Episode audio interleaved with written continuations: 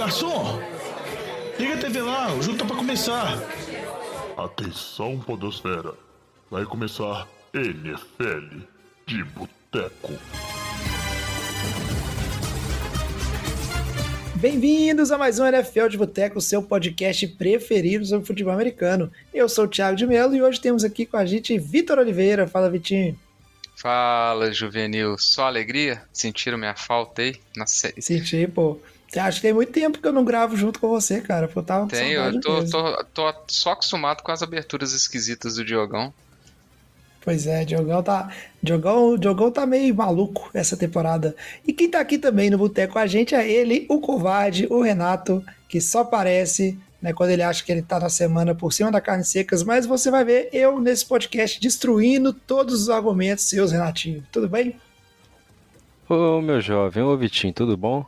Vai ter programa hoje? Achei que a gente tava de bye week. Eu não achei que a gente não ia gravar essa semana, não. Teve NFL? Tô sabendo de Claro, nada, pô. não. Seu time ganhou, jovem? Meu time perdeu, numa situação muito adversa, muito triste, Ah, mas faz parte, pena, faz parte. Que pena. O meu É venceu, isso aí, por é. isso que eu tô aqui. É, o Eagles deu uma sapatada em Miami e Você tá melhor, Vitinho? oficialmente Porque diz o, diz o Diogão que semana passada teve alerta marrom, hein? Teve. Eu tive um pequenos problemas de saúde, fiquei quatro dias afastados aí das atividades laborais, mas Porque o Eagles estamos perdeu. aqui 100%. Não, foi, foi uma mera coincidência. Meteu atestado pra não gravar o programa. Foi exatamente. É isso aí. E aí no programa de hoje, né, o Renatinho já tá aí provocando. A gente vem aqui para falar, né, de tudo que aconteceu na rodada 7 e principalmente, né, de vários é, times que a gente quer chamar de fraudes, né, times, jogadores. A gente quer dizer quem são as fraudes da NFL né, até esse momento na temporada. A gente está se aproximando aí de metade da temporada regular da NFL e alguns times aí eles estão parecendo que eles são cavalos paraguaios. Será que esse é o termo? Mas tanta decepção, né, que foi um massacre também no Survivor, né, muita gente perdendo jogos, e é engraçado porque é, programas anteriores, acho que no programa anterior a gente tá falando que essa, essa era uma semana mais tranquila de apostar, né, que é, os jogos não eram tão, é, tão difíceis, mas tá aí, né, o resultado para tristeza de todo mundo aí, né, só tem três pessoas jogando Survivor, né, resultados bem aquém. Antes da gente falar dessa questão de quem é fraude e quem não é fraude, obviamente a gente vai ter o nosso giro de notícias, mas antes ainda vou pedir só pro Vitinho aí, na ausência do Diogão, é o Diogão que é um preguiçoso, não tá vindo gravar essa temporada, mas eu vou conversar com ele pra ele vir gravar mais, estar mais presente, ele tá parecendo o Lamba e o Luiz, que ficam só dublando aí de NFL de boteco.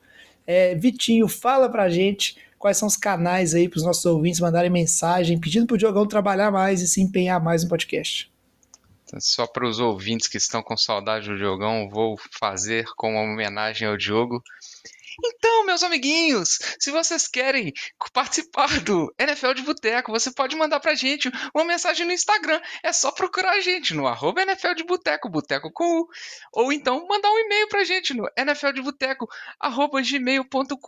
Se você quer participar também do nosso grupo de WhatsApp, pode mandar pra gente uma mensagem nas nossas redes sociais que a gente manda o link pra você, para você participar dessas discussões nesse grupo que é só pra baixinhos. Aí, é isso aí, pô, Diogão, Diogão versão Xuxa, né? Todo quem não gosta, quem não gosta. O grupo, o grupo de WhatsApp eu vou te falar que tá duro, tá? O pessoal lá tá pegando pesado, tá suando muito, né? Tudo por culpa do Renatinho. O Renatinho fica desencaminhando as pessoas. né? A gente vai ter que dar uma, é, uma revisada nesse grupo de WhatsApp aí, porque é, o pessoal lá tá muito zoeiro, tá? É um grupo sério, discussão séria. Não pode ser assim, viu, Renato? Eu trago alegria pra aquele grupo, meu jovem. Eu trago alegria. É, sei, sei aonde. Mas vamos nessa. Vamos então aqui, primeiro, né, fazer o nosso giro de notícias, falar de tudo que aconteceu, e aí a gente vai pra, esqueci o nome, para o bloco principal. Breaking News. E aí, para começar o, o giro de notícias, né? A gente tem falado muito nas últimas semanas de lesões, né? A gente vai falar um pouquinho de lesão, mas a gente trouxe mais coisa. Hoje o, o bloco de notícias aqui do Boteco ele tá um pouquinho mais longo, aconteceu bastante coisa interessante né, nessa última semana. Mas vamos primeiro, né? É, no, na notícia, né? Acho que é uma coisa, a gente estava muito discutindo, começou a aparecer muito meme por aí, né? Muita especulação em relação como é que estava a relação do Bill Belichick com o Robert Kraft, né? Que muita gente dizendo que o Robert Kraft estava escutando a voz da torcida e provavelmente a gente poderia ver o Bill Belichick sendo demitido, mas aí, né, reversar o Russa e o que tá, o que tá sendo dito, né, ou, acho que já até oficial, não tenho certeza, mas tio Bill vai ficar é, mais tempo ainda, né, nos Patriots, então é, não, não, é, não é agora que a gente vai ver essa relação azedar, é isso mesmo?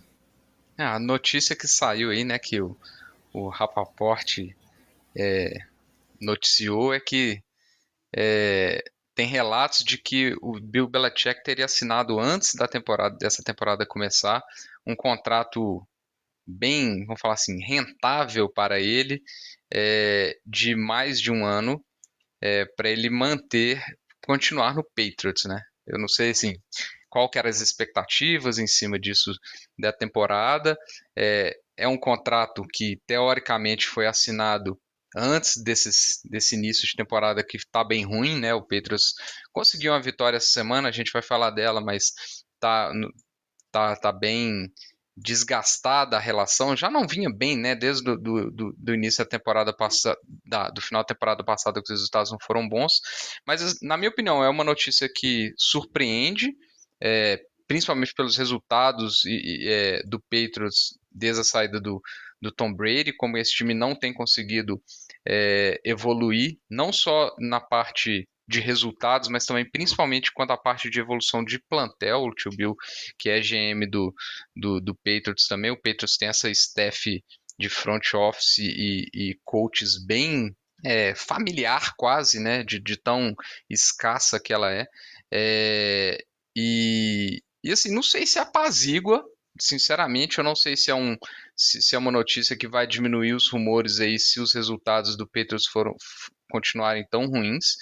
É, o que eu acho que na verdade essa notícia traz é talvez um, talvez postergue e diminui a possibilidade dele ser demitido no meio da temporada, que era o que tinha gente falando, eu nunca acreditei nesse, nesse boato, porque o, o Bill Belichick é um cara extremamente respeitado por jogadores e dentro é, é, da organização dos Patriots, ele é tipo. Cara, a torcida de, de, do Patriots é muito grata ao que, ao que o Belichick já fez é, pelo time. Então, é, eu acho que é um, um relato assim um pouco. É, o, o, se estava falando dele ser demitido era um pouco até a mais acho que ainda vai continuar se, se, se, o desempenho continuar, mas eu acho que a chance dele ser demitido no meio da temporada agora eu acho que para mim já era pequena, acho que depois disso é zero. É, o que eu ainda acho que vai acontecer é que se os resultados forem muito ruins, eles vão dar um jeito de aposentar o tio, o tio Bill ali de uma maneira mais honrosa, alguma coisa assim. Embora eu não sei isso, se, ele vai querer largar o osso, não. É aquela aposentadoria é, acordada, né, jovem? É, cara, às vezes. É, não sei. Eu acho o seguinte, né? Talvez tá na hora do tio Bill fazer igual o Tom Brady, sair daquela friaca lá da Nova Inglaterra e para terras mais é, aprazíveis, né? Mais é, com clima mais agradável. Não sei, vamos ver. Eu ainda sou bem cético dessa quebra de relação aí, dessa saída do Belichick dos Patriots, né? E até não, não entendo aonde isso tudo tem a ver com uma má conduta dele, né? Uma condução errada é, do time que ele não é o dono, mas ele que manda, né? Não sei, sinceramente, é, não, não vejo toda essa questão aí não. E acho que aponta ele como problema, talvez vai afundar esse Patriots aí numa, numa era de, de falta de vitórias maior ainda, se você tira o Belichick, que é um grande treinador. Acho que se ele quiser continuar treinando, o caminho certo é tentar prover né, as coisas que ele precise para voltar a ter um time vencedor. Né? Acho que passa por aí. Eu acho é pouco, meu jovem. Todo castigo para o torcedor do Patriots é, é, pouco e eu acho que é, é, é divertido ver eles eles tendo que lidar com adversidade completamente perdidos. É, é, esses rumores da saída do Belichick mostram tanto que a torcida é impaciente e, e, eu acho que dependendo de como se der essa, essa saída, por isso que o Vitinho fala de uma aposentadoria amigável, é, é até difícil você pensar em algum GM, treinador, querendo ir para um time que tem uma torcida tão acostumada com vitórias, tão impaciente, ou seja, não é, o, não, não é um plantel muito estrelado, então você não tem material humano ali para desenvolver um bom, um bom time no curto prazo. E, e de fora do campo você tem uma torcida que, que acha que o, normal é chegar no Super Bowl todo, toda a temporada. Então, o futuro para o torcedor dos Patriots vai ser bem, bem difícil até eles se acostumarem com a, com a dura realidade da NFL. Que isso, depois eu que sou rancoroso. É isso aí, vamos, vamos seguir. Né? Agora o Renatinho já destilou o seu veneno.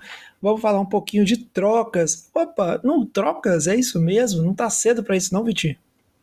Cedo nada, meu caro. Já tá chegando a deadline. Ah, o limite de trocas entre os times da NFL finaliza daqui a uma semana. A gente gravando dia 24, então dia 31 do 10 é, termina a deadline. Ou seja, os resultados desse final de semana provavelmente vão é, ditar muitas trocas. Acho que na segunda e terça a gente vai ver um caminhão de trocas aí com base no que os times conseguirem, porque eu acho que a temporada de vários deles, se já não está definida, estará é, com o resultado dessa semana. É, e já tivemos uma primeira troca mais bombástica envolvendo o meu queridíssimo Philadelphia Eagles, que mais uma vez fez um pequeno assalto é, em cima do Tennessee Titans é, e conseguiu trazer, um, endereçar acho que o maior problema do time nessa temporada, que é a secundária, que está bem é, deficitária com algumas lesões, principalmente a do Reed Blankenship. É, então o Eagles trocou o Terrell Edmonds, que é um safety que assinou com que o time pegou essa temporada, mais um pick de quarta rodada, mais um pick de sexta rodada do ano que vem, para adquirir o Kevin Byard, o safety é, ao pro é, do time do, do, Titans, uma das grandes estrelas, grandes nomes, pelo menos, da, da defesa de, de Tennessee, é, que para mim é um upgrade considerável, né? E depois daquela troca é, do AJ Brown, as trocas para o Tennessee com o Tennessee Titans renderam bons frutos para Filadélfia. Então achei a troca bem interessante, acho que era o, o maior é, problema dessa defesa de Filadélfia. Muito se especulava do Buda Baker, de Filadélfia tentar um move pelo Buda Baker, safety de Arizona. É, mas eu acho que a aquisição do Bayard foi fantástica. Ele está com 30 anos, tem mais dois anos de contrato, esse mais um. Ano que vem é, não tem dead cap, então o Philadelphia poderia é, cortar o, a relação. É um contrato alto para o ano que vem, 14 milhões para um safety, mas é uma tentativa para vencer esse ano. Claramente o Eagles está numa tá na, na, na toada de ir para Super Bowl novamente em 23, né? Segundo ano seguido. Então acho que foi um, um movimento que fez muito sentido e saiu muito barato para o time de Filadélfia. Não, barato não, né? Saiu de graça. Isso devia ser proibido, Vitinho. Vocês garfaram Titans tá virando já costume, né, de todo ano tem, tem uma troca aí garfando o Titans. Eu, eu não vou reclamar porque é, é mais uma prova de que, de que o Titans está abrindo mão talvez da temporada e talvez outras estrelas estejam à venda aí, né? Quem sabe o, o, o Henry que já, já tem já tem sa saído rumores de que eles trocariam ele para é, para para um time que seja contender, ou seja, dá a oportunidade dele ir para um time que, que tenha aspiração de pós-temporada. Talvez Jeffrey Simmons também seja um nome do Titans para ser trocado. E quais outros times, jovens, você acha que são vendedores nessa, nessa nessa deadline. Geralmente, geralmente o Texans está nessa lista. Felizmente, esse ano, os rumores é de que o Texans talvez seja comprador, embora sem apetite do, dos times contenders. Quem é, mais claro, né? Claro, pô, porque o Texas, né, ele tá na situação que ele tem um QB, que ele confia, o QB tá em contrato de calor, então é a hora de abrir a carteira, igual o Eagles tá fazendo aí, é a hora de abrir a carteira, hora das vacas gordas, gastar bastante.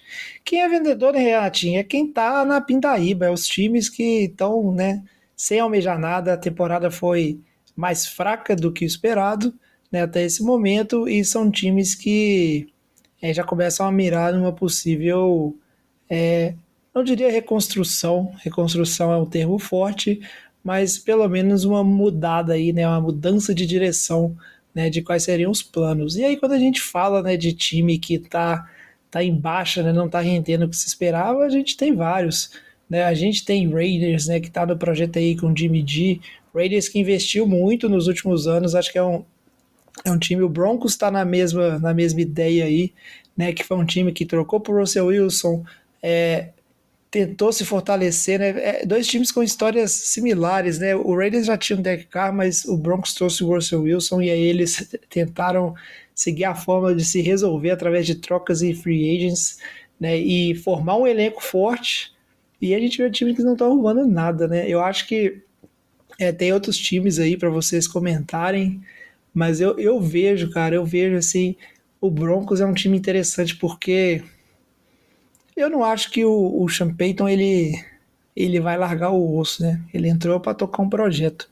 E aí acho que o, a narrativa que vai ficar em relação ao Broncos é que, pô, tadinho do Sean Payton, né? Pô, ele chegou na barca furada, né? aquele esse time com esse projeto Russell Wilson, isso aqui não foi, uma, não foi uma coisa que ele montou. Então ele acha que um cara que vai ter uma carta branca assim bem interessante para essas movimentações, eu acho que ele vai ter bastante voz lá dentro. Os outros times dependem, né, cara, do tanto que eles querem, querem mudar. O que, que vocês acham? Já é, vem puxando. Vai lá, vai, vai, lá, vai, vai, vai. Não, comentando do, do Broncos primeiro, é, eu concordo com você. Eu acho que a situação tanto do Broncos quanto de outros times, acho que o, o plano agora é talvez não reconstruir, mas talvez recuperar capital de draft porque o time está no momento meio de limbo, né? Você pega Broncos, que já está com a temporada finalizada, o Raiders, eu acho que o Commanders está numa situação complicada, porque o ataque não está rendendo o que se esperava. É, você pega o próprio Titans, né? O Titans agora é mais claro, mas a temporada já estava é, meio que entregue e a situação de QB lá agora está uma zona. Então são times que precisam recuperar capital de, de draft, né? E eu acho que o, o Broncos ele está numa situação bem particular nesse sentido, porque gastou muitos picks com, com o, o Sean Payton, gastou muitos picks com o Russell Wilson, é, e, e agora e, e, existem algumas peças que talvez não estejam no, no, no, no core do time ali para uma, uma reconstrução ou para uma retomada ali, que são peças que eles entendem que conseguem repor, que é o caso, por exemplo, do Jerry Judy, é, e que eu entendo que seriam que seriam moedas de troca interessantes. O próprio Cortland Sutton tem se falado muito, existem muitos times com, com necessidades de, de, de wide receivers que estão é, um wide receiver 2 ali para contenders de, de momento. É, então, é, eu vejo que é, são alternativas. Tem se falado do, do, do do Justin Simmons, safety, eu acho que ele é uma peça interessante, não sei se vocês vão querer é, desfazer dele. O Patrick Surtain também é um que eu acho que é, não é o caso de, de, se, de se substituir, porque ele é um cara. É, é, é outro nível de, de, de, de corner. É, então, é, eu acho que que são opções interessantes, faz muito sentido o Broncos. Agora, outros times, né? eu acho que o Commanders é um, é um time que tem se falado muito, principalmente de, é, de trocar os, os dois. É, um dos dois DS, muito tem se falado do Chase Young, que tem os problemas de lesão ao longo da carreira, é, mas que essa temporada tem jogado muito bem.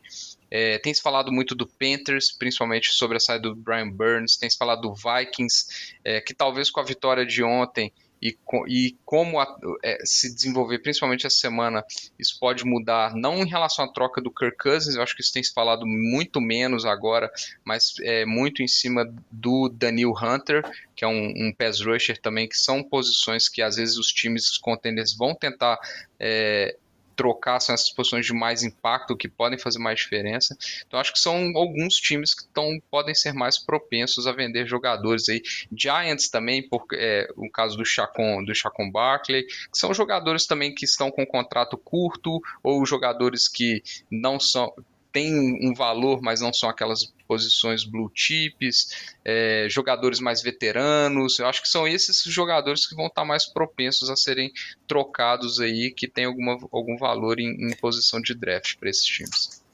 É, cara, mas eu tenho, uma, eu tenho uma certa dúvida, igual eu falei, times igual o Broncos, que eu acho que você tem um head coach novo, você tem uma mudança de planejamento, eu, eu entendo, acredito um pouco mais. Mas alguns times, igual você citou o Commanders, eu acho que alguns times eles têm dificuldade em se livrar do, de jogadores que são, são fazem parte da marca, né, da franquia, né, dos jogadores que eles têm que são franchise players, se a gente pode dizer assim, né? Tem times que eles não nem têm o seu quarterback franchise player, mas você tem um jogador de linha igual o Chase Young ali que é, tá extremamente vinculado tipo, à imagem, venda de camisa, né, um dos poucos né, jovens grandíssimos talentos que tem. O Giants também, acho que para fazer isso aí é só você mandar o Brian Dable embora, porque tem aquela um pouco coisa contrária, sabe? Para nos cair, né, Renatinho, é, na história do seu queridão Bill O'Brien, né, onde você começa a se livrar de jogadores talentosos importantes enquanto você ainda está no time. E aí você está cavando a sua própria cova, porque ninguém gosta disso, a torcida não gosta disso, todo mundo vê mal e fica sem entender o que vai ser feito, sabe? É um movimento muito ousado, assim. Eu acho que é, quando o time está embarcando num projeto novo, eu até entendo. Acho que quando tem um projeto vigente, eu sou mais cético em relação a isso aí. Eu já acho que é, a história que a gente tem é, é uma coisa que não dá muito certo, não. Sabe? Eu entendo a inteligência de se trocar um Saquon Barkley, por exemplo, mas eu não acho que é só no de movimentos né, inteligentes que a NFL vive. Eu acho que tem muito narrativa, tem muita coisa em cima também. É, Jovem, eu acho que tem, tem muito aquela a frase é, memorável atribuída ao, ao, Bill Belichick, que é melhor se livrar de, de um jogador uma, é, uma temporada antes do que uma temporada depois. Ou seja, é melhor você trocar um jogador enquanto ele ainda tem valor de troca, enquanto ele ainda não é, virou na, na curva, né, ainda não virou no, no cume da carreira e começou a, a, a ter um, uma, uma decaída. E, e, e, boa parte desses nomes que a gente está citando, no caso do Giants, é, é, entra muito nesse, nesse, nessa teoria, ou seja, você trocar um jogador enquanto ele ainda tem valor. Então você não, não estaria, em teoria, destruindo é, o valor da franquia, mas é igual você comentou, nem tudo, é, nem tudo na, na NFL é, são, são decisões baseadas puramente na lógica, né? Tem toda uma questão, principalmente no caso de jogadores que ajudam a encher o estádio, que é, é o caso de, de, um running back que, que é uma estrela igual o Saquon. E eu não sei, é, eu vejo a maior probabilidade de troca da, dessa lista que a gente citou. Eu acho que é, de grandes nomes de ataque seria o Adams, do, do, Raiders, até porque ele tem demonstrado uma insatisfação. É, o Raiders, embora esteja ali próximo de 50%, é, não vejo grandes aspirações na temporada para o time. E, e, o que eu acho interessante do Broncos é que sempre que a gente cita o Broncos como é, um time que vai trocar jogadores, a lista de jogadores de troca do Broncos é sempre muito maior do que a dos outros times. Então você, a gente vê que é um time que, que em teoria tem, tem talento no elenco. Então é, é até engraçado é, o time estar tá nessa situação, sendo que sempre que a gente vai citar ele como vendedor, é, a lista de, de jogadores que teriam, que outros times teriam interesse é sempre muito extensa. É, e do lado dos compradores, é, eu, eu acho que contender que tem um grande, um grande problema, é, o único que, que eu consigo ver com, com um buraco claro é Kansas City. Kansas City tentou endereçar né, é, wide receiver com o Macaulay Hartman, eles tentaram, eles trouxeram ele de volta, né? É, tinha ido para o Jets, tinha ido para o Jets na esperança de jogar com, com Aaron Rodgers e, e, e se viu lá num ataque não muito aéreo e com poucas, é, enfim, com poucas possibilidades de aparecer. ele volta para o Chiefs, mas não acho que é a solução para esse corpo de recebedores. Então, o corpo de recebedores do, do Chiefs pode ser o gargalo do time na pós-temporada, é, que o ataque aéreo, querendo ou não, depende muito do, do Kelsey e depende da, da Taylor Swift estar tá, tá no estádio, né? A estatística dele é 50 jardas por partida quando ela não está no estádio e mais de 100 quando ela está no estádio. Então, é, não sei se, se isso tem a ver com a estratégia que o Vitinho comentou no primeiro programa que a gente falou da, da Taylor aqui no, no podcast, que na verdade era um plano dela como torcedora do Eagles de terminar um relacionamento com Kelsey na pós-temporada para para acabar com o ataque de Kansas City. Então, eles precisam buscar uma, mais uma arma aí no corpo de recebedores, uma arma mais confiável. E, enfim, os outros, os outros contenders é, é, é difícil pensar em algum buraco, até porque essa temporada tá ruim de contender, né? É uma temporada que grandes times que a gente achava que seriam contenders estão se mostrando decepções ou fraudes, né, não, meu jovem? É, pô, é, não é e não é. É e não é, cara. É, vocês estão na ilusão, pô. O time, time não pode perder jogo aqui, vocês já estão. É fraude, é fraude, é fraude. Vocês estão muito afobados. Antes de chegar nesse bloco, vou pedir pro Vitinho fazer só um resumo rápido das lesões. O Vitinho, que ele tem um pezinho, assim, ele tem um gosto pela medicina, ele gosta de falar de lesões. Um dos canais preferidos dele da NFL é de um cara que fica falando sobre lesão de jogador, que eu esqueci o nome, o Vitinho vai falar. Resume aí pra gente, Vitinho, que aí a gente segue no bloco principal. É, eu vou, vou entrar nisso, só fazer dois comentários.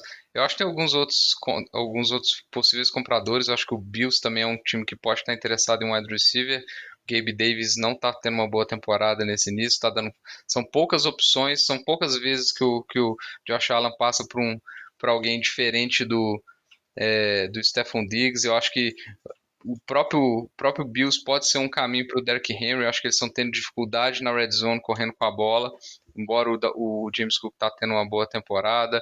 O Chargers pode fazer alguma movimentação para ver se dá alguma esperança, alguma salvação ali para a temporada e para o próprio Staley. Eu acho que o Baltimore também pode fazer algumas modificações para trazer algum, algumas peças para o ataque. Então acho que assim, existem outras possibilidades, tá?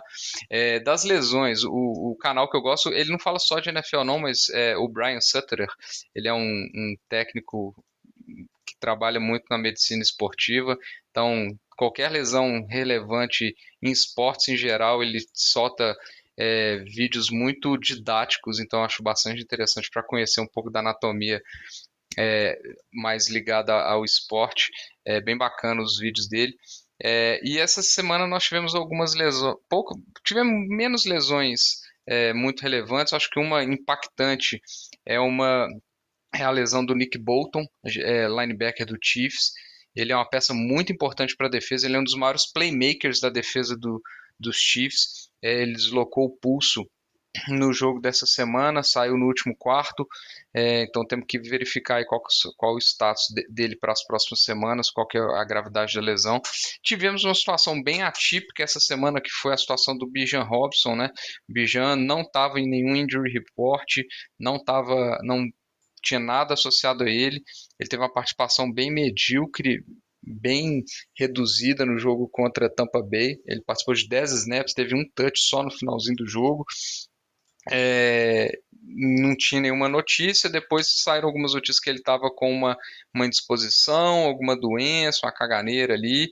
Depois ele é, saiu um outro reporte que ele estava que ele acordou sentindo muitas dores de cabeça é, e a NFL até questionou é, o, o, Falcons com, pelo fato dele não ter sido é, colocado em nenhum é, injury report, inclusive porque os times soltam a, a lista de nativos é, ou alguma, a, vamos falar assim, a lista final de, do injury report horas antes do jogo, né? E ele não apareceu e então isso é, ficou uma questão ali, até saber se não foi simplesmente um castigo ali, colocaram ele na casinha do cachorro ali, a gente já viu isso algumas vezes, porque ele ficou na sideline ali com o capacete o jogo inteiro, né? Então foi uma situação bem atípica.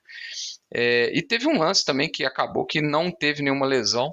A gente vai falar da, talvez da lesão mais relevante, que foi a do Deshaun Watson é, ao longo do, do, da pauta principal, mas tivemos uma situação aí que foi um lance, é, foi um hit bem forte do Karim Jackson do Denver em cima do, do Luke Musgrave.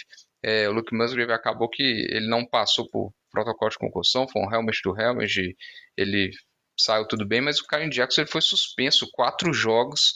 É, mesmo assim, a gente tem visto muitos lances de helmet to helmet, mas é, fazia tempo que eu não vi uma, uma suspensão é, de quatro jogos por um lance desse. Ele foi ejetado do jogo na hora e tal. É, então, assim, vê que, que a NFL ainda está dando muita atenção para isso. É, que a gente sabia que isso ia acontecer, né? Mas achei é, bem puxada a, a, a, suspensão de quatro jogos aí.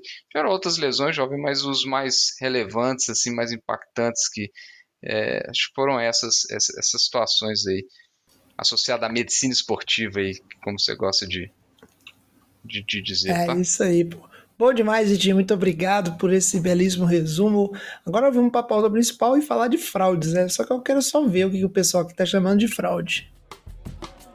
Ô Fábio Júnior, traz aqui uma porçãozinha de batata frita e uma cerveja gelada para nós. E aí, para começar a falar de fraudes, né? É... Vou deixar o Renato começar. Começa aí, Renato. Traz uma fraude pra gente. Você que gosta de ficar chamando o time dos outros de fraude, quero ver o que você vai falar nesse programa.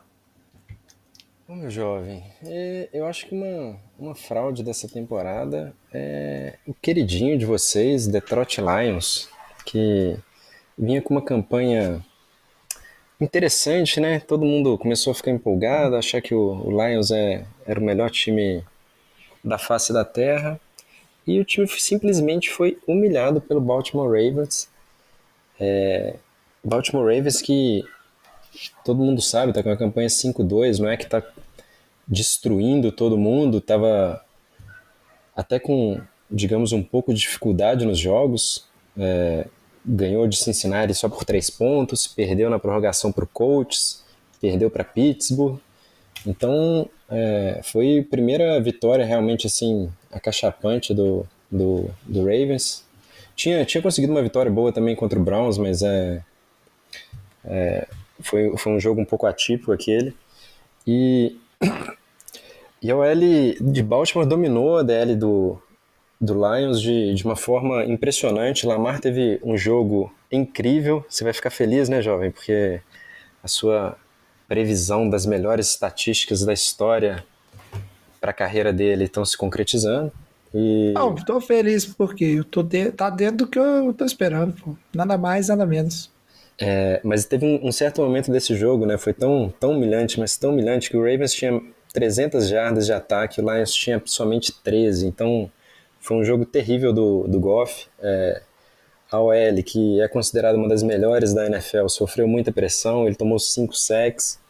E, enfim, eu acho que é um, é um jogo que expôs o, o Detroit. É, o Detroit, é, ele tá com uma boa campanha, mas não é como se, se ele tivesse é, feito partidas maravilhosas. Ele derrotou o Kansas City na primeira rodada, né?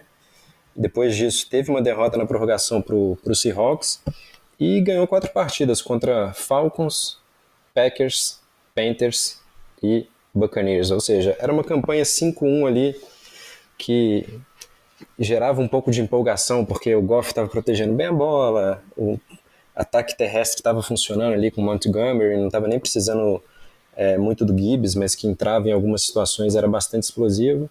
Mas a primeira partida contra tirando a estreia né, contra Kansas City, a primeira partida contra um, um time realmente é, de, com calibre de playoffs, é, veio essa derrota e, enfim, eu acho que, é, que o, o, Lions que a gente viu no começo da temporada chegando a 5-1 era realmente uma fraude e, e a realidade é que quando enfrentar times mais fortes vai, vai sofrer um pouquinho. Não sei se eu concordo isso não, cara é muito. Você discorda por discordar de tudo que eu falo, jovem? Cara, não, é, claro que não, pô. Isso aí é beira, beira um absurdo, é, esse tipo de. Isso aí, é, isso aí, na verdade, é alarmismo. Esse, esse tipo de, de comportamento, pô. É, é, é, muito esperar que o time vai ser dominante em todo jogo, que o time vai ganhar. Ah, tem dia que dá tudo errado, pô. E é o que aconteceu com, com um time dos Lions. O, os Ravens tiveram né, um jogo de gala, o Lions não funcionou. E não é que o Lions agora, ah, pô, mudou da água pro vinho. Continua sendo o melhor time da NFC Norte, né? Infelizmente, vão ter aí Uau, agora O melhor times. time da NFC Norte, uau. Mas, cara, se você é o melhor time de sua divisão, não é pouca coisa, não, Renatinho. Pô, Qual que era a é- sua expectativa pro Lions essa temporada, Renato? Pra mim, o Lions ainda tá dentro da expectativa, se não melhor, porque tinha, tem alguns de vocês aqui que nem falava que o Lions era o favorito da NFC Norte. Né? Eu, eu considerava E que. hoje, pra mim, ele é de longe o favorito ainda. Eu acho que o Vikings tem uma sequência fácil de jogos e, e tem grande chance de, de dar uma embalada. É, o, o Lions, eu acho que segue favorito para ganhar a divisão agora, porque também não tem um calendário fácil, mas eu acho que, que é um time que vai passar vergonha na pós-temporada. É, o, eu acho que toda essa expectativa de ah, finalmente vai chegar na pós-temporada e vai chegar bem, vai ser frustrada. Se- vai chegar na pós-temporada muito mais pela, é, pela incompetência dos outros times da divisão, principalmente Bears e Packers, do que, do que por, por mérito. Assim, tá longe de ser o- um time é, um- um- realmente com aspirações de chegar no Super Bowl. Esse, esse é meu ponto. Por isso que, que eu acho que é, que é uma decepção, porque Cara, não, é queridinho de todo mundo. Eu ainda acho que eu o não Lions concordo, chega- pô. O Lions tem uma vitória dentro da divisão e você fala que ah, ele tá pela incompetência, pô. Tá ganhando os jogos fora da, da divisão. Eu acho que ó, o time, ele não é ruim. Jovem, mas ele ganhou três jogos, três jogos contra a pior divisão da, da NFL, que todo mundo concorda, que é a NFC é, Sul. Eu achei que era a FC Sul, desculpa. É, mas assim, vamos.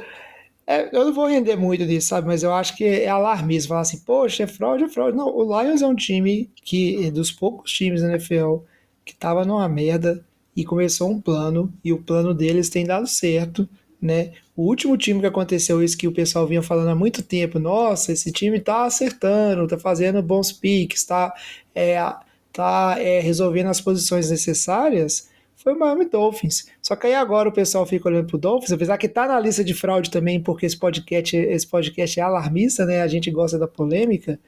É, mas o Dolphins ninguém vai lembrar que na época que passou Brian Flores, a época que passou fulaninho de tal, né? Agora lembra agora. Pô, o time tá bacana, tá é, ajeitado, Mike McDaniel, sabe? Eu acho que não, o time continua no caminho certo. Teve um jogo ruim, um desempenho horroroso. A gente tá, nossa, que o Baltimore não sei o quê. O Baltimore teve derrotas é, pavorosas que fazem vocês não concordarem com o argumento que o Deshaun Watson tá rumo à melhor carreira dele como quarterback, sabe? Não é, não é assim, Lamar a NFL Jackson, né? oscila. Não É o Lamar Jackson, isso assim mesmo. também. É, mas assim, a NFL, ela oscila, sabe? Não existe essa perfeição. Nossa, olha o time dominante, vai ganhar de todo mundo.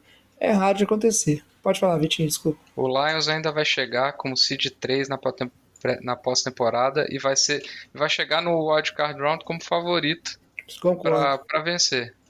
E se isso aí o seu torcedor não ficar feliz depois de um- uma sequência horrorosa que esse time teve nas últimas temporadas, meu amigo, aí você desiste. É, pô. É porque o Renatinho ele quer transformar a NFL num cenário tipo La Liga, que você tem Barcelona e Real Madrid e o resto tudo é muamba e você nem para pra prestar atenção nos outros times. É, o Renatinho virou essa pessoa, entendeu? Ele virou essa pessoa que ele acredita só no. Ele é marromista, entendeu? Isso que é a verdade, Renatinho. Ele acredita só né, no QB, estrela, MVP. E é isso que existe na liga. E aí tem um, dois times que o Renato considera bom. O resto é, é, tem, é tem merda. um desses, realmente é, eu acredito se, nisso. se- jovem. se você quer falar de, de, de time que, que só ganha de, de, de time fraco aí, Renato, fala do, do Miami, pô. Miami tomou um sacode de Filadélfia, um sacode de, de, de Buffalo. E se você pegar os, os times que eles ganharam, somados, os, os times estão 8-25 na temporada. Foi Chargers, New England, Denver, Giants e Carolina. Fora isso, o que, que, que, que Miami ganhou? M- Mas eu concordo, Miami é outra fraude. O jovem vai passar pano, vai falar que é alarmismo, mas é um time que tem uma defesa fraquíssima. Fraude de quê? Uma fraude, jovem. É um- É um time que todo mundo apostando que vai ganhar a divisão, é, tem o melhor ataque, vai, vai fazer 70 jogos toda partida. vai destruir todo mundo. Depois que, que teve aquele, aquela vitória contra, contra Denver, parecia que era. Já estavam comparando com The Greatest Show on Turf. E, e a verdade é que o, ataque é bom, é explosivo, mas não tem consistência para é, sustentar drives contra defesas mais fortes. É, a defesa é horrorosa, então não consegue deixar o time no, numa partida se, se o ataque não continuar, não conseguir é, constantemente é, marcar pontos. É, é um time que vai humilhar times fracos e passar vergonha ou aperto contra times mais fortes. Então, Cara, eu não sei. E isso é tão raso, cara, porque é de novo. É, já que a gente tá falando, é outro time que tá aqui como fraude né, desse programa, Buffalo Bills. E ao mesmo tempo que vocês falam assim, ah, o Miami só bateu em time fraco, porque quando pegou o Buffalo Bills, apanhou, né? Mas o Miami ganhou do Patriots. Mas aí a gente tá numa rodada onde o Patriots ganhou do- dos Bills, cara. E aí o Bills virou fraude também, sabe? O, Bill- o É. Bills é fraude porque ele não tá conseguindo ganhar nem do time fraco. Então, eu, o Bills, eu já boto, eu já, eu já gosto mais do argumento. Contra o Miami, é um time forte. Aí você você citou, citou, Renatinho, é, são problemas. E a temporada tá aí para resolver isso. Quando você fala, ah, tem um bom ataque, é, mas tem gaps na defesa. A temporada regular, ela serve, além de você conseguir as vitórias necessárias aí para você se classificar para os playoffs, ela tem uma função de você ir descobrindo, né? Você vai, é, você vai você enfrenta diferentes adversários, né, diferentes perfis de times, você enfrenta adversários que provavelmente eles vão ser, é, você vai encontrar novamente nos playoffs, e com isso, cara, você vai aprendendo, você vai identificando problemas e ao longo da temporada você vai resolvendo isso, né? A gente estava falando de trocas no bloco anterior, né? Os, como, como os times estão na frente vão tentar resolver né, os seus gaps que esses times têm. E a temporada é para isso, cara. O importante é chegar no final dela com um plano, entendeu? A gente viu, tipo, é, isso acontece, sabe, com vários times que aí depois eles têm uma corrida é, extremamente longa nos playoffs, porque ao longo da temporada eles foram resolvendo aqueles pequenos problemas, né, e foram e chegaram no final da temporada nos playoffs, né, um pouco mais consistentes. E eu não acho que a defesa de Miami é uma defesa num ponto que ela é irresolvível, né, vamos dizer assim, que é realmente só estupidamente ruim e não tem nada para ser feito, sabe? É... E é um bom time, cara, é inegavelmente um bom time. É, não colocaria como fraude também, não concordo. O Bills, o Bills por outro lado, aí eu concordo. O Buffalo é um time que todo mundo esperava que seria dominante. É um time que vem batendo na trave. É um time que ficou um pouquinho para trás, né, no, é, no, na narrativa aí atrás de Chiefs e Bengals na- nas últimas duas temporadas. Só que Buffalo é um time que tá tendo um desempenho pavoroso. Pavoroso. Buffalo, bota na conta aí, ganhou roubado dos Giants, pô. É, eu acredito, cara. Eu, esse aí vocês podem falar o tanto vocês quiserem. Eu acho que Buffalo é um time que tá vivendo mais é, do que da fama que construiu nas últimas temporadas do que do que tá apresentando, sabe? Quem fala, nossa, os Bills, os playoffs, sei o quê, tá maluco. Não, o Bills, jovem, ele vive não da fama do que construiu nos playoffs, ele vive, ele principalmente Josh Allen, vivem daquela derrota é, para Kansas City da forma como foi, ou seja, foi aquele, aquele jogo de playoffs que no, nos últimos dois minutos tivemos é, trocas de liderança para Buffalo e para Kansas City diversas vezes em poucos segundos, então é, ficou evidenciado ali a, a, a, capacidade do Mahomes e do, do Josh Allen de conseguir atravessar o campo em poucos segundos numa situação de adversidade e ele vive da, daquele, daqueles dois minutos de, de, de highlights, de, de melhores momentos ali, porque a verdade é que o time só bateu em, em, em time morto, né? Bateu no, no Raiders, bateu no, no Commanders, conseguiu perder para Zach Wilson e Mac Jones na temporada, é, perdeu para um Jaguars que, embora a gente é, esteja considerando o Jaguars como, é, como um, um, bom time pela campanha que tem feito, é, naquele momento o Jaguars estava com uma campanha 2-2 e estava um pouco contestado, tinha vindo de uma derrota ruim contra Houston. E igual você falou, precisou de ajuda da arbitragem para ganhar do Giants. Eu concordo que é, que é um, um, um time bem fraudulento, principalmente se for comparar com as expectativas. E é um time que vive nessa, nessa lembrança do que o, o Josh Allen fez nos últimos dois segundos da partida e que o seu quarterback, que é outra fraude que a gente vai falar nesse programa, não foi capaz de fazer, meu jovem. Seu quarterback teve as bolas na mão para virar o jogo contra um Vikings, um Vikings que estava tendo uma campanha terrível e não conseguiu, não conseguiu virar. Só para comentar rapidinho de Buffalo, do jogo. Só para comentar uma questão de Buffalo, é, o que eu, o que eu tô, tenho visto é que o, o Josh Allen está tendo uma dificuldade muito grande é, de ter alvos alternativos em relação ao, ao, ao, Stephon, ao Stephon Diggs. Quando o Diggs tem uma partida fantástica e o, e o Josh Allen, consequentemente, consegue ter uma partida fantástica, maravilha. O, o, ataque vai funcionar, o time vai funcionar, vai conseguir colocar pontos.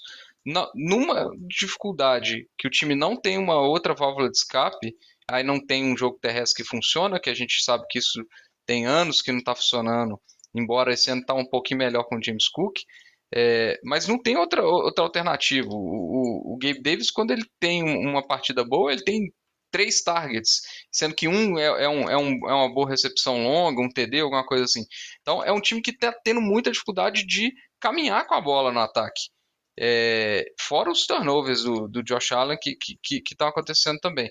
É, mas o, o que eu acho é um time que tem muito potencial para colocar jogos absurdos, a depender da atuação do Josh Allen. Se o Josh Allen tiver, tiver na noite inspirada, sai, sai da frente. Assim como esse, essa semana ele teve cinco minutos inspirados. Os cinco minutos finais é, do, do último quarto do, do Josh Allen foram absurdos. Simplesmente absurdos. Ele conseguiu conduzir duas campanhas ali. Uma contou com, a, com o Diggs numa recepção espírita dele ali mas foram du duas campanhas absurdas do Josh Allen. É, então, eu por isso que eu ainda acho que o time do Bills é um time que vai buscar uma ajuda é, nessa deadline para tentar facilitar isso, porque senão vai passar sufoco, inclusive contra times mais fracos que conseguem anular a única arma, vamos falar assim, efetiva desse ataque. Agora, pode falar do, do Brock Purdy, eu deixo, porque ontem Não, pô, o menino de Kirk do... Cousins deitou. É essa a verdade, deitou. Antes de falar do, do Brock Purdy, nessa linha aí, né? Tô mudando de assunto mesmo, Renato, não adianta fazer essa cara pra mim, não.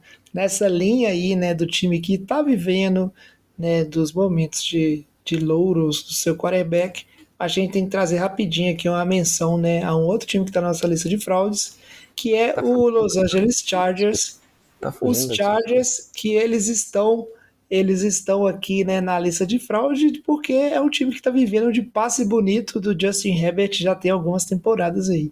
Apesar que eu vivo aqui defendendo os Chargers que esse time tinha que mandar é o head coach embora.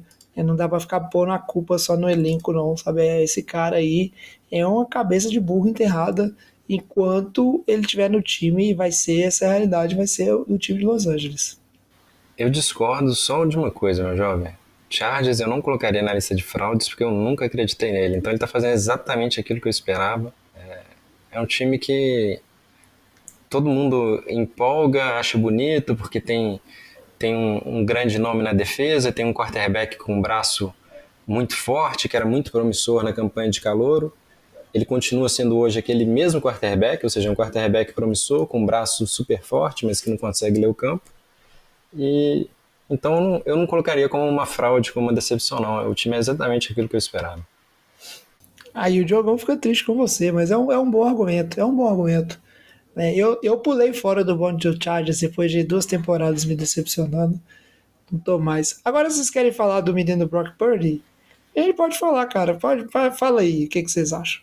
Eu não vejo, eu não vi nada demais para ficar taxando o Brock Purdy de fraude. Vocês estão pegando um, um, rapaz de 23 anos, vocês estão convivendo muito com Lamba, vocês estão procurando motivo para encerrar a carreira do cara precocemente.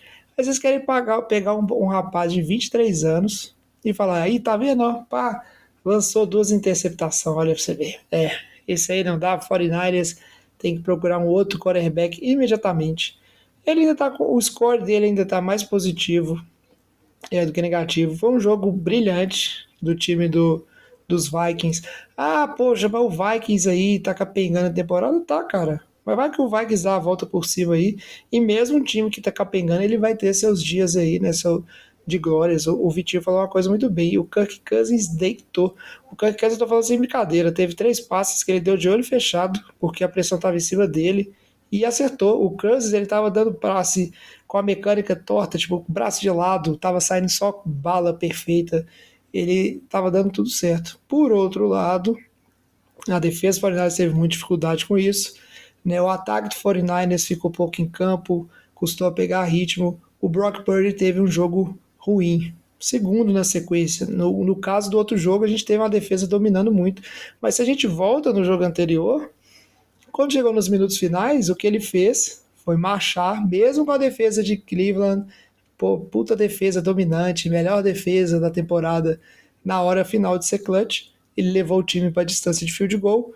O Kicker errou. O Kicker, inclusive, que começou a partida perdendo um field goal. Pô, aí, aí falou: foda, né?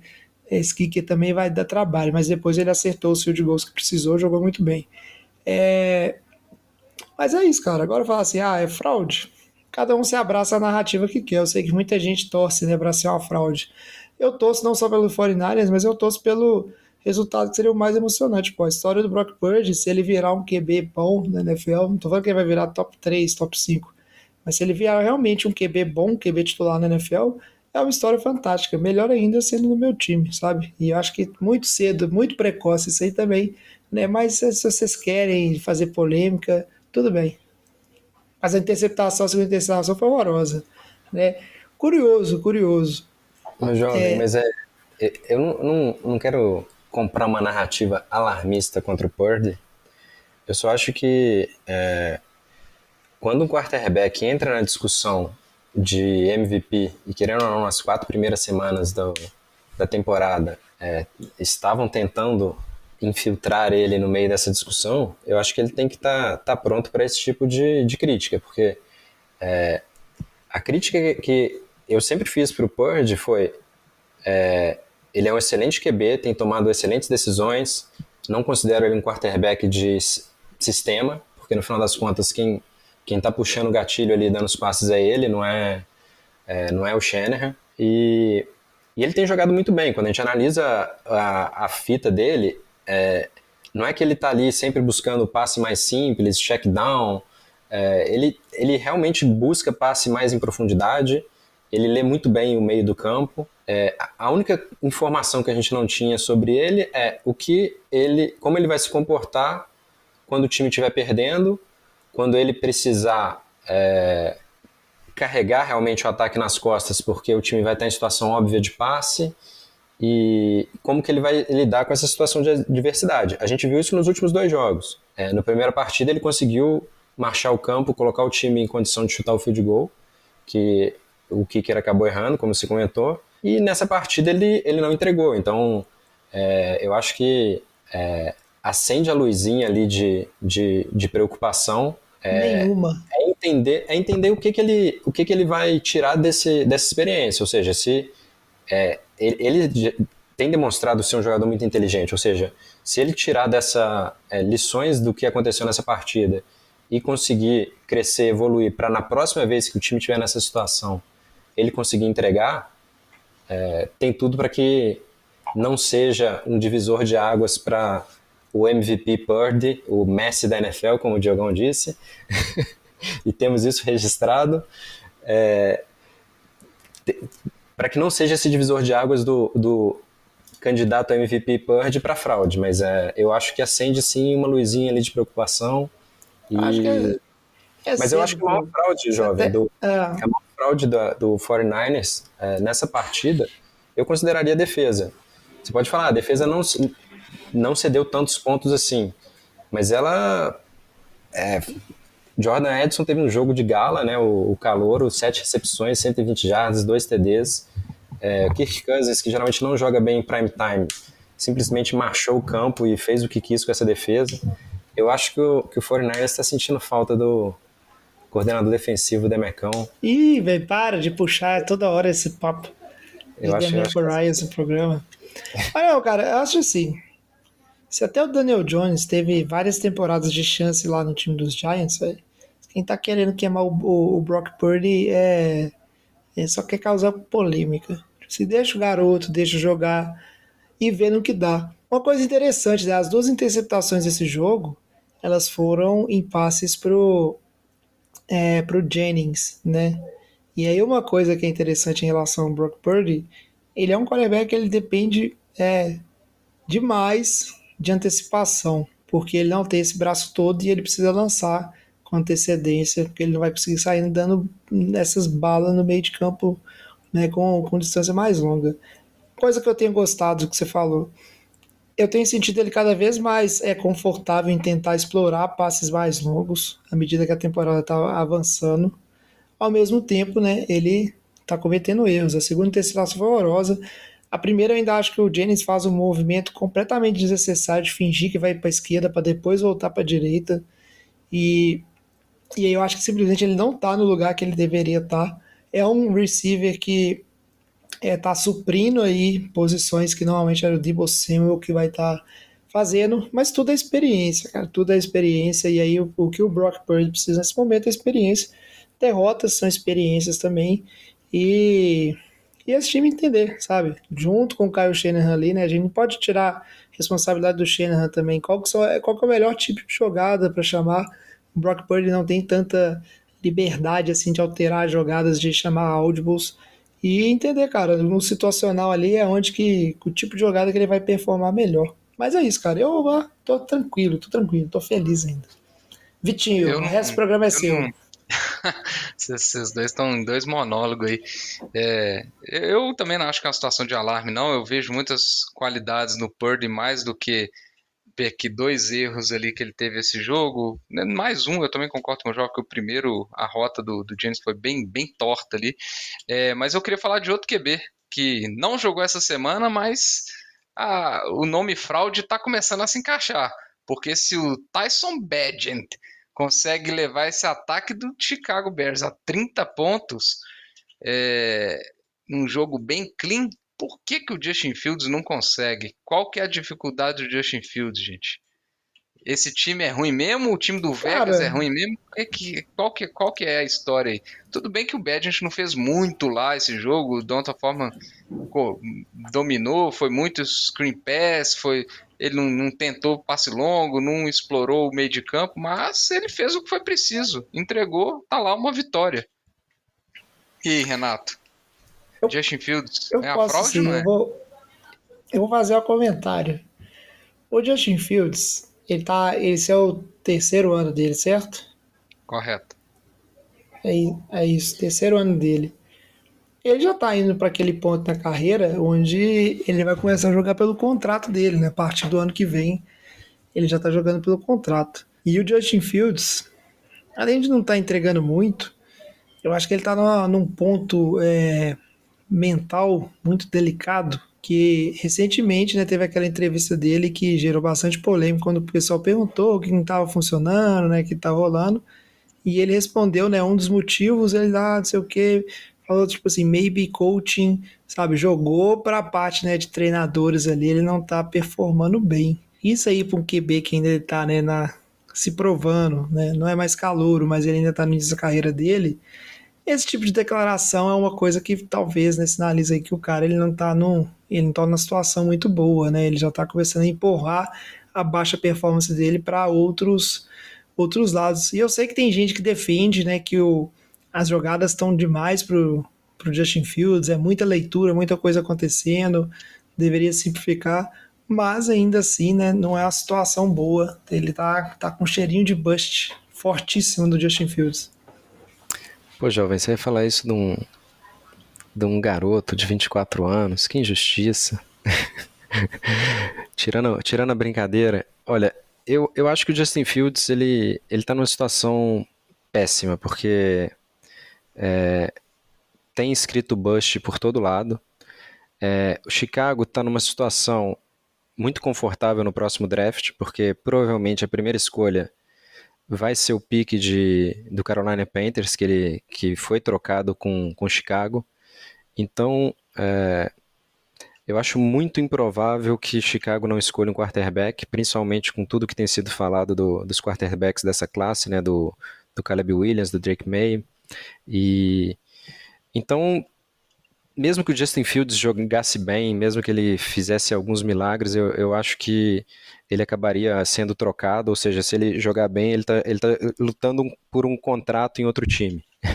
a verdade é essa, eu acho que Chicago, é, garantindo essa primeira escolha ali com o pique de Carolina, não, vai, vai draftar um quarterback. E o Tyson Bag, é, como é que fala o nome dele, Vitinho? Bagent. Ele, é, ele, ele é o, o, Brock Purdy desse ano, né? É o, a história quarterback Cinderela desse ano. Ele é um undrafted. Ele não jogou a primeira divisão do college, ou seja, ele jogou só a segunda divisão. Quebrou todos os recordes, é considerado um dos melhores quarterbacks da segunda divisão. E e tá aí provando que jogadores da segunda divisão também pertencem à NFL, pelo menos por um curto período de tempo. Vamos ver como é que como é que ele vai se comportar enfrentando um time que não seja tão horroroso quanto o Raiders. E, e já que a gente está falando de, de quarterbacks fraudes, o que, que, vocês acham um do Deixão? Só fazer um, um, último comentário aqui. Você comentou que ele é o Brock Purdy dessa temporada. O status do Justin Fields para semana 8, ele ainda está como doubtful. É mais provável que ele não jogue e que o Tyson Badgett jogue novamente.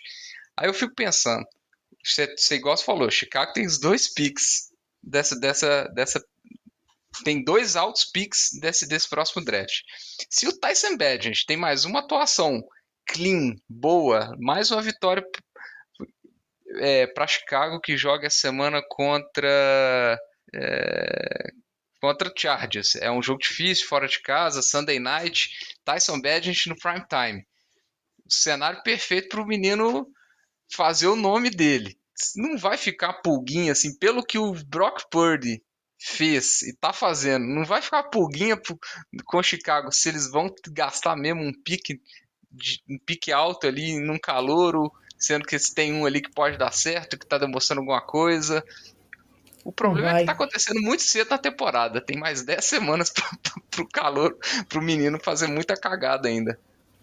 Não, eu, eu acho que não vai porque eu acho muito mais pelo status do, do Caleb Williams, do Jake May. Eu acho que é, quando, quando você tem a oportunidade de draftar um quarterback desse pedigree, você vai draftar. É, a gente é, vê isso com que o Colts fez quando tinha o Peyton Manning. O Peyton Manning, tudo bem que teve, é, teve a lesão é, no, no, no, pescoço, teve cirurgia, ninguém sabia como ele voltaria, mas é, quando, quando eles tinham a possibilidade de draftar um Andrew Luck, que era considerado o melhor prospecto desde o do próprio Manning, é, eles, eles fizeram a passagem do bastão. Então, eu acho que quando você está com um quarterback igual o Justin Fields, que está mais ou menos, ou um, um cara que não foi draftado, que era da segunda divisão do college, você não vai, você não vai abrir, abrir mão do, é, de um, de um de um prospecto do, do, do calibre do Williams, não. É, você pega as oportunidades que tem, é essa que é a realidade. Né? É, e o GM, e o GM do Panthers rasgando o cu com a unha nesse momento, né? Mas vamos falar do Deshaun Watson, que você ama falar do Deshaun Watson, Renato. Não, o Deshaun Fala Watson. Fala aí, tá... ex-Houston. Começa falando assim, ex-Houston, cria de Houston. Ele tá provando que. O que, que ele aprende Houston, aprendeu a, a assediar mulheres. Olha, o que ele aprendeu fora de campo em Houston, não sei, jovem. Dentro de campo, ele aprendeu pouca coisa, porque ele continua correndo no pocket todo destrambelhado, lançando interceptações bobas. É, ele saiu do jogo depois de uma pancada, ele bateu a cabeça no chão. É, em Houston, enquanto ainda estava no contrato de calor, ele sempre jogava quando tinha lesões, teve aquela aquele jogo que ele viajou de ônibus, porque ele estava com uma, uma, lesão na costela e não podia pegar o avião. E ele fez questão de viajar de ônibus para Jacksonville para conseguir é, participar da, de uma partida. E em Cleveland, o que tem acontecido é que os médicos declararam que ele estava apto a jogar, ele ficou fora uma semana, é, quando está dentro de campo não está demonstrando, não tem apresentado números nem impacto dentro de campo para justificar o salário dele e principalmente todas as escolhas de draft que, que o Browns abriu mão para ter ele. Então, eu acho que ele está se mostrando uma grande fraude e esse time de Cleveland que tudo indicava que é, seria um time forte no ataque por ter finalmente seu quarterback de franquia, está sendo carregado nas costas pelo talvez melhor jogador de defesa esse ano, Miles Garrett, que fez uma partida absurda. É, ele, ele, ele, só faltou fazer chover nessa partida, porque ele teve é, dois sacks que, que forçaram fumble, um deles recuperado para TD, bloqueou field goal. É, as pressões que ele tem feito, até quando não se traduzem em números, é, tem, tem sido fantásticas. Ele teve acho que seis quarterbacks hurry é, nesse jogo, além do sacks. Então, é, o Browns teve, tem um, uma fraude como quarterback e está sendo carregado por essa defesa que, que quebrou alguns recordes. É, a, a, aparentemente, no, parecia que tem um pouco de dificuldade contra o Gardner Minshew, mas depois dominou completamente o jogo e Miles Garrett está tá vindo aí como favorito para jogador defensivo do ano. A dificuldade teve porque tomou 38 pontos, né? Mas ainda assim, grande jogo. Vários momentos clutches. Né? É, do Deixão Watson, eu só tenho que dizer que eu tô achando bom demais esse Ferrano. E você falou Também, aí. concordo. O, o, o Miles Garrett, um dos favoritos aí para jogador defensivo do ano. Eu acho que, assim, eu vejo nele no TJ Watt uma característica que a gente não tem visto nos outros jogadores. São dois jogadores que sozinhos, jogadores de defesa que sozinhos estão conseguindo trazer vitórias para os times. Quando você fala do Michael Parsons, o Michael Parsons é um jogador fantástico. Ele consegue fazer um estrago no time. Mas a gente ainda não viu ele sozinho fazendo jogadas e, e, e trazendo vitórias sozinho para Dallas, igual a gente tem visto o Miles Garrett e o TJ Watt esse ano. O Pittsburgh está com 4-2. É, umas duas dessas vitórias foi do TJ Watt, basicamente. E ontem não foi diferente também. Então, eu acho que é, a atuação do, do Garrett realmente foi bizarra de absurdo. Foi uma das maiores atuações de jogador defensivo que eu já vi, que eu já vi ao vivo. Foi um jogo absurdo dele. Mas o Deshaun Watson ruim com esse salário, eu tô achando bom demais. É, eu também sou contra. Torço pro projeto, Deshaun Watson ser um fracasso. Mas é, eu queria só comentar um ponto antes da gente ir pro bloco de encerramento. Sabe desde quando que eu acho o Deshaun Watson uma fraude? É, é, é, engraçado como é que alguns momentos do futebol americano eles marcam a gente, né? Eu nunca esqueci daquele jogo de playoffs. Eu sei. Se eu não me... Playoff, Tennessee. Você sabe, né? É, Houston contra Kansas City. Para que, que, a gente Houston vai falar disso? tava vencendo por um milhão a, a zero e tomou a virada fantástica. O Renato, até aquele dia, o Renato era fã do Deshaun Watson. E tudo acabou ali. Não, mas é, não era esse momento que eu ia falar, não. Mas é, esse é um bom momento também. Mas eu não esqueça do jogo de playoffs é, que foi entre Buffalo Bills e Houston Texans. Esse é um jogo que Houston ganhou, começou apanhando o Buffalo. Foi um jogo que eu olhei e falei, poxa, esse menino Josh Allen, ele realmente é muito bom. Ele teve um desempenho muito bom. E aí depois o, o Houston machou né, para virar o jogo. Mas aí tem um momento crucial, cara. Eu nunca esqueci desse lance. Que o Deshaun Watson, na mania que ele sempre teve de lá, de ficar segurando a bola demais do pocket, estendendo a jogada, né, esperando aquele grande passe. Ele chega um momento onde ele, é, ele ia ser amassado, só que aí os dois defensores de Buffalo bateram um de cada lado, e aí a pancada de um de cada lado amorteceu. E aí ele né, continuou em pé, era para ser um sec claro, qualquer um dos dois que chegasse primeiro. Por sorte, ele continuou em pé, né? No erro dele. Achou a jogada, fez o TD. Aí fez lá, poxa, sou super-homem, aguentei a pancada. Nada, cara. Tipo assim, um lance de mera sorte. Futebol americano é uma coisa, assim, muito doida. Mas desde então, sabe, é aquela coisa, né? Tipo assim, o cara era para ser punido por uma jogada ruim e ele escapa, né? É, nunca esqueci, mas é dessa época que eu. Eu, eu lembro de você mais. comentando essa jogada. é, Quando a gente estava assistindo o jogo, eu lembro de você comentando isso. Vou achar a mensagem, vou achar a mensagem que você me mandou. Marcou. Mas é isso aí. Bom, bom papo, viu? Gostei da, do, do papo das fraudes, né? Bem legal, assim, um papo bem solto. Mas agora vamos, né? Que o programa tá ficando longo. Vamos pro bloco final, falar um pouquinho da semana 8 e fechar com as apostas do Survival, né? Com os poucos jogadores que ainda estão vivos. Ô galera, nós estamos fechando a cozinha, vocês vão querer mais alguma coisa? E para começar, é, puxa pra gente aí, Vitinho. Fala um jogo que você acha que o pessoal tem que ficar de olho na semana 8. Semana 8 que eu não sei se tem tanto jogo bom, né? Mas ainda assim, NFL. NFL sempre tem. Ah, tem um jogo aí, Philadelphia e Washington. Em Washington, certeza de derrota de Philadelphia. Porque Philadelphia sempre consegue perder para Washington. Oh, pô, Então esse é o jogo que eu mas se você não tiver lá, não perde, não. Mas tem um jogo que, que, eu, que eu acho que talvez seja um, um dos jogos mais antecipados da semana, que é Cincinnati contra São Francisco, em São Francisco, é, ou nas proximidades né, de São Francisco, no caso. É, Cincinnati vem de uma bye, então vem descansado. São Francisco vem de uma derrota. É, São Francisco, é, são situações diferentes, né? São Francisco brigando aí mais pela seed 1, é, e agora um jogo atrás, então vai vir pegado aí para essa vitória, e Cincinnati tentando correr atrás do prejuízo nessa divisão, que divisão norte que está complicada, os três times é, venceram nessa, nessa bye, né? Baltimore, é, Pittsburgh e, e- e Browns, então Cincinnati está numa situação difícil e pode ser uma semana bem é, definidora aí para o futuro dos Browns, porque é, do- dos Browns, não, dos Bengals, porque pode ser, se a coisa desandar mesmo, pode até ser que, que seja um time vendedor aí, por exemplo, do, do, do T. Higgins, é, tentar conseguir alguma coisa pelo T. Higgins, por exemplo, antes do fim da temporada, é, porque provavelmente ele já não fica no time mesmo para a próxima temporada, porque a temporada pode complicar muito para o Bengals se não conseguir uma vitória. É, e é um jogo dificílimo, então acho que vai ser um jogo muito interessante. São Francisco favorito aí por 5 pontos e meio no momento.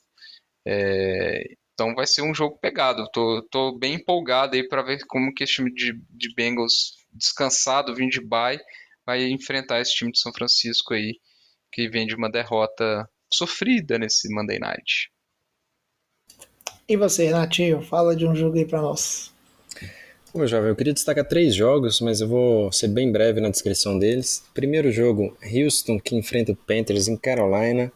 Não é por clubismo, é sempre interessante, é sempre uma história legal quando dois quarterbacks que foram draftados primeiro e segundo é, escolhas gerais do draft se enfrentam, então vai ser confronto aí do Stroud contra o Bryce Young.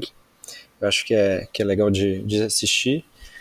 É, um outro jogo interessante é a batalha por Nova York. Então, Jets é, joga fora de casa, entre aspas, né, contra o Giants. É, vai ser um jogo interessante porque são dois times que estão com defesas boas. Né? O Giants tem se encontrado aí nas últimas partidas, fez um jogo difícil contra, contra o Buffalo Bills. E o Jets que, se ganhar, começa, começa a, a se colocar ali na, na, na briga pela pela divisão. Nosso, nosso ouvinte, que faz parte lá do grupão do, do, do WhatsApp, o Vinícius. Começa a tá fazer as super contas de empolgado. quantas semanas para o retorno do Rodgers, né? Exatamente, está super Vai empolgado começar a com o fazer Jets. conta.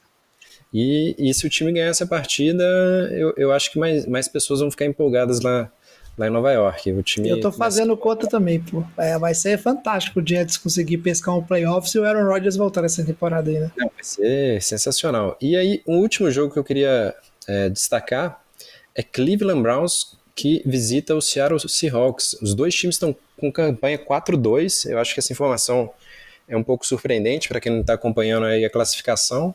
E são dois times que estão na briga pela, pelas suas divisões. É, a AFC Norte está bem embolada, Baltimore, Pittsburgh, Cleveland estão com campanhas positivas, Cincinnati, tá, que o Vitinho acabou de destacar, está com uma campanha 50%, então é uma divisão que está bem forte, todos os times aí na briga, e o, o Seahawks vem, vem para ameaçar o trono do 49ers, e é uma partida Nada, que... nada.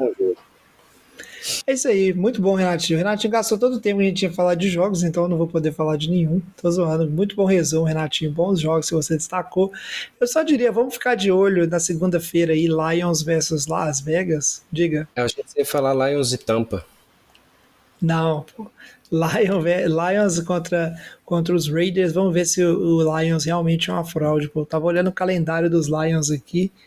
É, tranquilo. Esse time vai tranquilo deitar. É, vai longe, vai longe. Isso aí, aí lá na frente, se o Vikings ainda tiver conseguido dar algum gás, né, só lá na rodada 16 que a gente vai ter um Lions e Vikings para ver né, essa situação.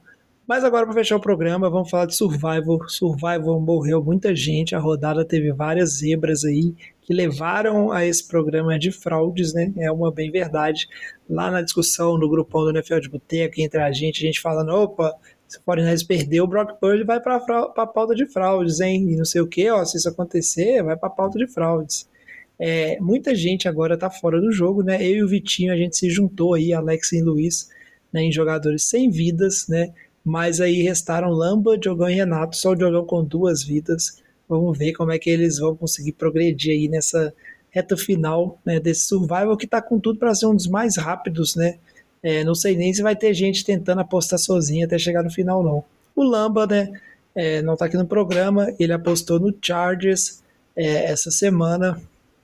Assim, né? A gente sabe, apostar no Chargers é o segredo para você perder a vida. A cara do Chargers perder para Chicago né, jogando com QB de divisão 2, né, o novo Baby Gold, como o Renatinho disse nesse programa.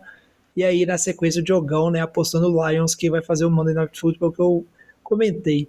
Renatinho, você como o único membro do Boteca aqui gravando, né, que está aqui, diga seu palpite, né, com quem você vai tentar se safar mais uma semana e continuar vivo no Survivor. Jovem, antes de falar meu palpite, eu queria só destacar né, que Lamba e Diogão são malucos, porque a gente fez um programa de fraudes, falamos que Chargers e Lions são fraudes, e eles ainda assim apostam nesses times fraudulentos. Eu não vou cometer esse erro, brincadeira, vou cometer sim, vou apostar no Miami Dolphins, que, embora seja uma fraude, vai enfrentar o, o Patriots, que, que não ganha de ninguém. Ganhou do Buffalo! Só ganha de times muito, muito mais fraudulentos que o, o Miami. E, e é isso, meu jovem. É, coisas estranhas acontecem ah, na NFL. Miami vai ganhar e tamo junto. Renato, isso é o posto de, de incoerência, pô. O Patriots ganhou de Buffalo, que segundo você é um time que Miami não ganhou, porque Miami não ganha de time forte. Isso é um posto de incoerência, não dá para acreditar. Coerência é uma fraude também, jovem. Coerência é uma fraude. Concordo, concordo. É isso aí, vamos ver né, como é que vai ser essa rodada. A gente vai encerrando o programa por aqui então, mas muito bom programa. E aí, você ouvinte, se você quiser mandar uma, uma mensagem aí, né, para cobrar o Diogão mais dedicação no podcast ou para falar, né, se o que você acha que é uma fraude, né, se você concorda com as nossas fraudes, é, mas se você acha que o Renato é uma fraude, por exemplo, é, você pode aí mandar uma mensagem. Quais são os canais, Vitinho, para os nossos ouvintes comunicarem com a gente? O Renato não vai fazer o Diogo? Vai perder a chance, hein, Renato? Podia fazer. Não, eu não quero fazer o Diogo, não. Eu só quero destacar que é para mandar mensagem. O jovem quase falou para mandar um Diogo pra gente, mas por favor, mandem só mensagem. Então, amiguinho, você... mande mensagem para, para a gente em arroba NFL de Boteco. Boteco com U, que é o jeito mineiro de escrever. Ou então manda um e-mail pra gente no nfldeboteco, arroba gmail.com. Vem cá, me xinga. Muito bem, a gente vai ficando por aqui. Obrigado, Vitinho. Obrigado, Renatinho. Obrigado a vocês, nossos ouvintes, que sempre estão nos acompanhando ao longo da temporada. Essa temporada está muito boa. A gente está de volta semana que vem. Traz a saideira, fecha a conta, passa a régua. Até semana que vem. Valeu! Valeu! Falou!